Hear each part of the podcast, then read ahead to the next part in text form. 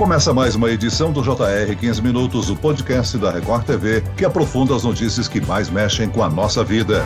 O presidente Bolsonaro foi internado de madrugada com dores abdominais e uma crise de soluço. Ele passa por uma bateria de exames. O presidente Jair Bolsonaro chegou a São Paulo agora há pouco. Ele ficará internado em um hospital particular. O presidente Bolsonaro segue internado no hospital de São Paulo, mas por enquanto não houve necessidade de uma nova cirurgia. O presidente está com uma obstrução intestinal. O presidente Jair Bolsonaro está internado em São Paulo. Na madrugada de quarta-feira, ele sentiu fortes dores no abdômen. Ainda em Brasília, exames apontaram uma obstrução intestinal e o médico do presidente decidiu trazê-lo para a capital paulista. Uma cirurgia, por enquanto, está descartada. Havia mais de 10 dias o presidente reclamava de soluços persistentes. E para entender um pouco mais sobre esta questão de saúde, nós conversaremos agora com o médico cirurgião do aparelho digestivo do Hospital Moriá, Dr. Flávio Cavamoto. Bem-vindo, doutor. Obrigado, Celso. É um prazer aí participar e responder as perguntas aí. Estou à disposição. Quem nos acompanha nessa entrevista é o repórter da Record TV em Brasília, Tiago Nolasco. Olá, Tiago. Oi, Celso, tudo bem? Olá também, doutor Flávio. Bom, é um prazer estar aqui com vocês no podcast. E essas questões de saúde do presidente Jair Bolsonaro chamam a atenção há bastante tempo, né? Desde que ele sofreu aquele atentado durante a campanha eleitoral, já passou por quatro cirurgias aí na região do abdômen e a gente vem acompanhando desde a internação do presidente é, nesta última quarta-feira, 5 horas da manhã aqui em Brasília, depois a transferência para São Paulo. A gente vai acompanhando atentamente para saber se vai ser necessário ou não uma nova cirurgia, que por enquanto está descartada. Eu conversei, Celso, com várias pessoas que estavam acompanhando o presidente elas me relataram um grande incômodo e um estresse do presidente por conta dos soluços, né? Mas o que foi diagnosticado no hospital é a obstrução intestinal. E aí eu até gostaria de começar perguntando para o doutor Flávio se tem alguma relação os soluços com essa obstrução intestinal. Pode ter alguma relação, doutor Flávio? Ah, sim, Tiago. O quadro de soluço, normalmente ele é secundário, né?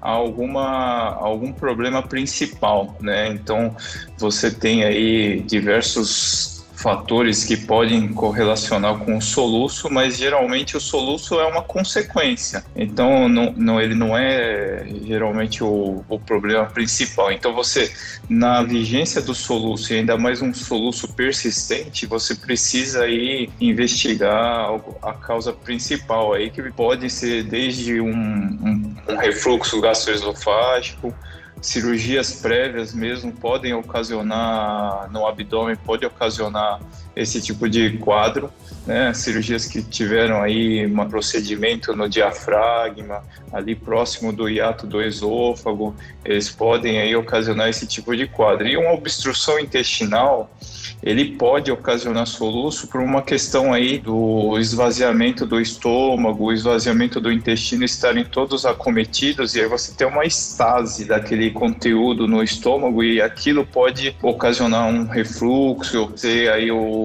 sinal aí que pode acontecer, não, não só o vômito, mas aí o soluço pode ser um deles, né? E às vezes era um quadro um pouco mais leve, que você tinha um, um refluxo leve, né, pela estase, e aí você pode ocasionar o, o soluço, sim. Doutor, vez por outra a gente tem soluço. Agora, quando é que a gente deve se preocupar com ele? É comum persistir por muito tempo? Não, a persistência do soluço realmente é o quadro que vai mais preocupar, né? Porque aquele soluço que a gente tem ocasional, que dura vai no máximo um dia. Esse soluço normalmente pode ter sido aí por uma alimentação mais farta que você tenha feito, ou comeu muito rápido, às vezes um, uma bebida alcoólica em excesso também pode acontecer de dar um pouco de soluço, mas esses soluços de fácil resolução, eles não são preocupantes, eles são geralmente aí passageiros, ele em um dia passa, mas quando ele passa de mais de um dia, dois, 48 horas de um soluço que vem e volta e, e fica persistente, aí realmente começa a preocupar e a gente precisa ir atrás da causa. Bom, então vamos falar um pouquinho do presidente Jair Bolsonaro, né, Celso? Porque são foram 12 dias, né? A gente não sabe agora como ele está no hospital, se ele continua com esses soluços persistentes, né? 12 dias, doutor. Então é uma quantidade aí de dias exagerada, né? E vamos também incluir uma outra informação aqui no nosso bate-papo, as últimas informações desta quinta-feira do presidente Jair Bolsonaro, é, de acordo com o um boletim médico, é que o presidente segue evoluindo de forma satisfatória, é, de forma clínica e laboratorialmente, né, dizendo que por enquanto o tratamento terapêutico planejado está funcionando sem a necessidade por enquanto de cirurgia, doutor. É, isso, isso é bom, né? Porque realmente nos momentos iniciais de uma obstrução, você tem aí essa introdução dessas medidas clínicas aí que a gente tem aí por tratamento inicial de, das obstruções intestinais de pessoas que sofreram aí cirurgias prévias e que podem ter aderências no, no abdômen. E isso traz uma grande tranquilidade, né, dele responder bem aí ao, ao tratamento inicial, porque por muitas vezes você consegue evitar a cirurgia, né, o intestino por diminuir a pressão pressão dentro dele, ele começa a novamente funcionar e aí conseguir realmente voltar à normalidade de funcionamento, esvaziamento, digestão novamente. Né? E aí você consegue evitar aí o procedimento e normalmente o soluço também vai embora com esse quadro aí de obstrução sendo resolvida. O que, que é um tratamento clínico conservador, doutor? Assim, um tratamento clínico conservador para esse tipo de obstrução intestinal é você inicialmente você coloca o paciente em jejum né? Então, normalmente você já não oferta mais nenhuma dieta por via oral. Normalmente você introduz uma sonda nasogástrica. Então, essa sonda nasogástrica ela vai ficar aberta num recipiente para drenar todo aquele excesso de líquido que tiver acumulado dentro do estômago. E aí você vai quantificando a quantidade de líquido que também vai saindo por essa sonda, porque aí vai ser um sinal aí de que existe uma melhora da obstrução ou não.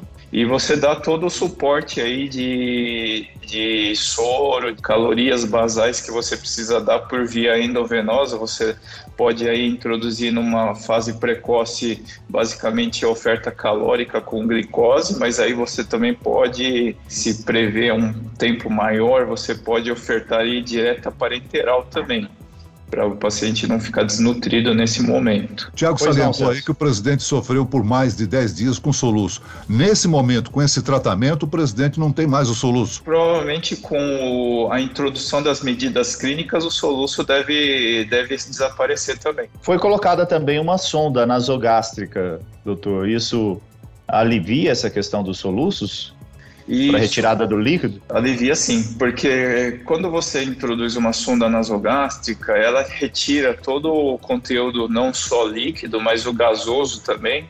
E o estômago, ele, ele para de, de comprimir o diafragma, ele diminui também a quantidade de possivelmente de, do refluxo daquele conteúdo para o esôfago. Todos esses fatores são irritativos, né, que eles podem levar a ter o agravamento e o quadro de refluxo. Então isso deve me aliviar realmente. Quando é indicada a solução como cirurgia, doutor? A solução como cirurgia é, do quadro obstrutivo é quando realmente assim, se no momento inicial da avaliação médica o paciente já apresenta aí uma instabilidade sinais de que existe alguma, algum choque, né, um choque sistêmico com a pressão baixa, é, alguma falta de é, perfusão tecidual ruim, aí você tem aí uma indicação de cirurgia porque você tem aí uma suspeita de ter algum agravamento do intestino aí podendo até ter uma, uma, uma isquemia, né, que é um, é um órgão já que não consegue ter aí a circulação adequada para a manutenção da vitalidade. Ou realmente, como é o caso atual, se você tem introdução das medidas clínicas e aí com relação ao passar do, da evolução 24, 48 horas, você vai avaliando a evolução, você vê a quantidade de líquido que sai pela sonda, o desestufamento, né? Você fica com menos distensão abdominal, paciente apresenta trânsito intestinal, começa a ter flatos, evacuação, isso é um sinal de bom prognóstico, quer dizer, um sinal que você pode evitar a cirurgia. Mas caso você não tenha nada disso e todas as medidas clínicas elas não, não foram favoráveis, quer dizer, a sonda continua debitando muito, o paciente fica sem trânsito, e aí realmente e o abdômen continua muito distendido,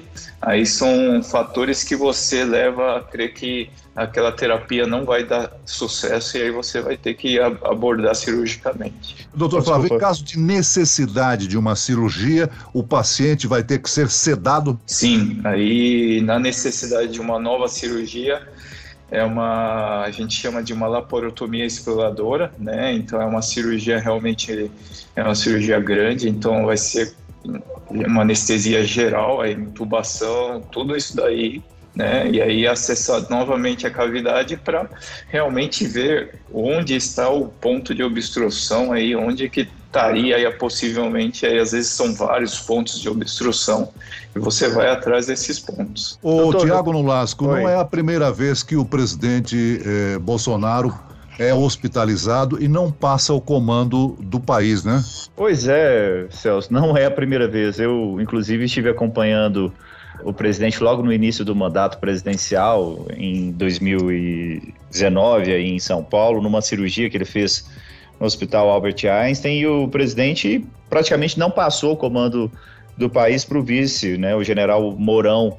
Ele fez mais uma dessas cirurgias, né, na região do abdômen, né, por conta do atentado à faca, e passou o comando do país só mesmo no início da manhã, enquanto estava fazendo a cirurgia, no fim da tarde já retomou a função. Né? É uma característica do presidente, e inclusive dessa vez, mesmo internado, ele continua no comando do país, até porque teria uma grande discussão, porque o vice-presidente está viajando para Angola, seria uma discussão para definir quem seria o, quem assumiria a cadeira nesse momento? Mas em caso de ele ser sedado para uma cirurgia, alguém assume o poder, não? Sim, aí a gente eh, entende que é praticamente uma questão obrigatória né, e automática, mas é, enquanto não há essa necessidade de, de cirurgia, provavelmente o presidente Jair Bolsonaro vai continuar no comando. Ontem mesmo, mesmo o presidente passando o dia todo no hospital, é, vários atos foram publicados né, aqui pela, pelo governo federal, atos assinados teoricamente, né, porque isso é feito por,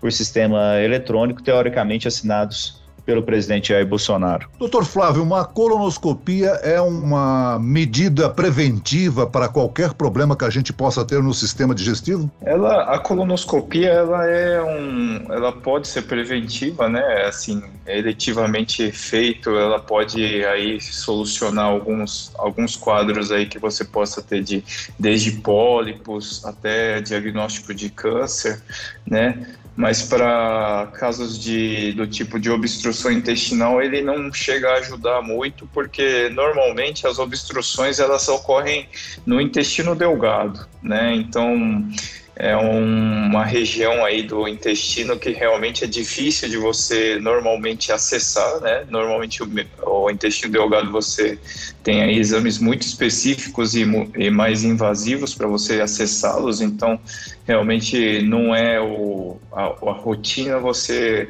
fazer a, a, revisão desse segmento do intestino. Doutor, doutor Flávio, uma outra dúvida.